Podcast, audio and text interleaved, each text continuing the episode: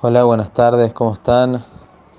Este Shabbat, Shabbat Nahamu, Shabbat Perashat Bat Hanan.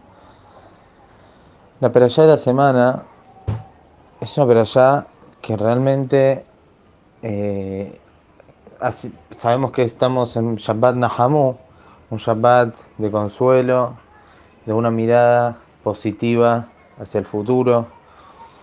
Y en esta perashá, si bien está el fragmento de la Torah, cual se lee en Tisha B'Av, pero nos fijamos es una perashá que nos da este sentimiento de esperanza, un sentimiento de conexión con Borea Olam. Nos podemos fijar en la perashá, sinceramente no las conté, pero muchas veces se habla en la perashá de Irat Shamayim, de temor a Boreolam, Ahabat Hashem, amor por Boreolam, apegarse a Boreolam. Es una perashá que puede, el que la estudia y el que la lee, nos puede levantar muchísimo el espíritu y tener esas ganas de apegarnos con Akadosh. Y habla tanto que hay un montón de cosas que uno puede rescatar de la perashá, mensajes. Vamos a decir dos puntos que quizás eh, podemos aprender de la perashá y nos van a servir para la vida. Una de las cosas que habla la perashá, Moshe Rabbenu recuerda y vuelve a relatar lo que fue Mahamad Sinai, lo que fue el momento de recibir la Torah. Ese momento en donde el pueblo de Israel tuvo la máxima conexión con Hu, pudieron ver lo que otros no pudieron ver, escucharon lo que no escuchó nadie, estaban delante de Boreolam y tener presente a Hu, verlo delante de los ojos, trae el nivel máximo de Irat Shamayim, de temor a Boreolam. El Irat Shamayim, si nosotros tendríamos que pensar qué es Irat Shamayim, el Rambam ya explicó, Irat Shamayim es cuando uno tiene presente la omnipotencia de Kosh y qué somos nosotros delante de Boreolam. Pero a veces nosotros olvidamos del Irat Shamayim porque justamente no lo tenemos presente a Boreolam, no nos sentimos que está constantemente con nosotros, que nos está mirando. Pero cuando estaban en Arsinai y lo vieron con sus ojos, no hay, no hay más lugar a no tener Irat Shamayim. Está delante mío, Boreolam, me siento lo que yo soy realmente delante de él. Y no hay esa, eso que nos tapa y nos enseguece el Yeserara. Cuando terminó esa Mahamad Sinai, ese acontecimiento, la vida volvió a la normalidad. Ya no tenían presente a Hu igual que antes. Y en un momento, Boreolam eh, les dice, y Moshe Rabbenu se lo, se lo transmite al pueblo, que hubo un reproche. Miten beaya lebabam ze lahem leirah oti velishmonet con misotay con la yamim leman itab lahem elimnem leolam. Boreolam dice a Moshe Rabbenu, más bien le dice al pueblo de Israel, Miten beaya lebabam ze lahem. ¿Quién puede, eh, quién, quién podría dar que este pueblo tenga el Irat Shamayim que tiene, igual que ahora, para todas las generaciones? Que el Irat Shamayim dice Boreolam al pueblo de Israel.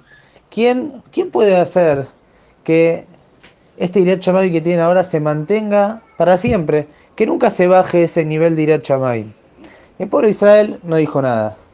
Moshe Rabbenu, sí cuenta la Gemara, Masejet Avodah Zarah, cuando están por entrar a la tierra de Israel, después de tantos años, reprocha al pueblo de Israel y le dice, ustedes te- deberían haber dicho, vos danos Irat Shamayim. Cuando Boreolam de alguna manera les está ofreciendo este, tener Irat Shamayim. Entonces, ustedes deberían haber dicho, vos hacé que tengamos Irat Shamayim. Pero de alguna manera ellos quizás no valoraron o quizás no querían tener este compromiso. Pero acá podemos aprender otra cosa. Los hajamim nos enseñaron que todas las cosas dependen de Akosh Baruj Hu, menos el Irat Shamayim. El Irat Shamayim depende de uno. Entonces, ¿cómo puede ser que acá hay un reproche que el pueblo de Israel nos pidió a Boreolam que les dé? Irat Shamayim es algo que uno tiene que conseguir solo, no lo tiene que pedir a Boreolam. Pero justamente la respuesta no es esa. Dentro del Ishtadlut, dentro de lo que la persona tiene que esforzarse para conseguir el Irat Shamayim, también está hacer tefilá Boreolam que le permita percibir ese Irat Shamaim. Si bien depende de nosotros, pero nosotros somos conscientes que necesitamos la ayuda de Boreolam. Parte de nuestro esfuerzo es hacer tefilá que nos ayude a tener Irat Shamaim. Cuando la persona se tefilá por algo, quiere decir que eso lo valora mucho, es algo que realmente lo quiere. Nosotros tenemos que agregar en nuestras tefilot no solamente pedir por cosas materiales, nosotros también tenemos que pedir que Boreolam nos ayude a tener a Chamaim, a poder cumplir la misión como corresponde. Ah, pero van a decir, no, pero eso no depende de Boreolam, eso depende de uno, es verdad que depende de uno. Pero nosotros le pedimos a Boreolam que nos ayude, y eso es parte de nuestro esfuerzo. Y es parte de lo que nosotros estamos demostrando que es algo que realmente nos interesa, es algo que realmente nos duele cuando no lo tenemos. No solo las cosas materiales, más las cosas espirituales. Entonces esto es algo muy importante que tenemos que saber, que tenemos que hacer tefilá Boreolam, que nos permita acercarnos a Él, que nos dé fuerza. La Gemara ya dijo que si Boreolam no nos ayuda contra el Yeser Hará, no podríamos ganarle. El Yeser es mucho más fuerte que nosotros. Nosotros tenemos que pedir a Koyoruhu que nos ayude constantemente a conseguir cosas espirituales, a ser mejores Yehudim y mejores personas. Eso es parte de lo que nosotros tenemos que hacer. Así decimos, le pedimos a Boreolam, Uitá Toratobe Atobe Libenu, Betieira Toal Panenu, Leviltine Haitá, Beyu Kolma Asenu Leshem Shamayim. Nosotros le decimos a Rahman, le decimos a Boreolam, Uitá Toratobe Atobe Libenu, que nos ponga la Torah, su temor en nuestro corazón y que todo lo que hagamos sea Leshem Shamayim. Entonces ahí vemos que realmente hacemos estas tefilot.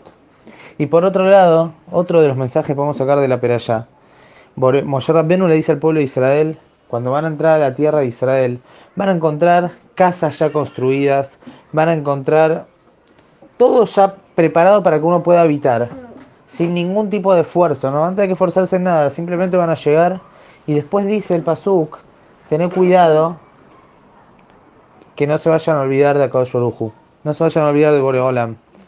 Quizás se va a agrandar sus corazones, se van a olvidar de Boreolam Explica el Sforno. ¿Qué tiene que ver una cosa con la otra? El Sforno dice, Boreolam, y Moshe Rabbenu más bien, le está diciendo al pueblo de Israel, mira una cosa, cuando las cosas se consiguen sin esfuerzo, ustedes van a entrar a la tierra de Israel, es un regalo que les da Boreolam, no se van a tener que forzar, las casas van a estar construidas, van a tener riqueza, van a tener todo, pero esa riqueza no viene con un esfuerzo, un refuerzo de construir, de trabajar, obtener, no, Boreolam ya les va a tener preparada la tierra de Israel para ustedes. Cuando la persona consigue las cosas sin esfuerzo, explica el Sforno, al final termina desviándose detrás de todo tipo de deseos. Cuando la persona se esfuerza por algo y lo valora, eh, entiende que lo tiene que usar como corresponde. Cuando uno no se esfuerza por las cosas y todo viene como se dice de arriba, entonces la persona despilfarra, va detrás de sus deseos, sus tabot y termina olvidándose de Akadosh por eso viene Moshe que ahí les dice, tengan cuidado, porque quizás, por lo que van a tener todo, todo riquezas, sin esforzarse absolutamente en nada, se van a terminar olvidando de Boreolam. Esto es un mensaje para nosotros. Hay veces que nosotros pensamos que bueno, mejor, mejor no esforzarse, cuanto menos esfuerzo mejor. Pero acá nos enseña nuestro Jajamí, nos enseña la Torah, esto se ve de la Torah, que no es así. Cuando uno se esfuerza por las cosas, las valora de otra manera, tiene otro tipo de otra seriedad, encara las cosas mejor, no como alguien que heredó, los padres le dan todo y después vemos resultados que a veces son muy negativos. Entonces tenemos que tener esta cultura de esforzarnos por las cosas, conseguir las cosas con nuestro esfuerzo y de esa manera vamos a tener mucho más satisfacciones de las cosas que tenemos y vamos a saber valorarlas y e invertirlas de la manera que corresponde. Que tengan un Shabbat Shalom Mevorach.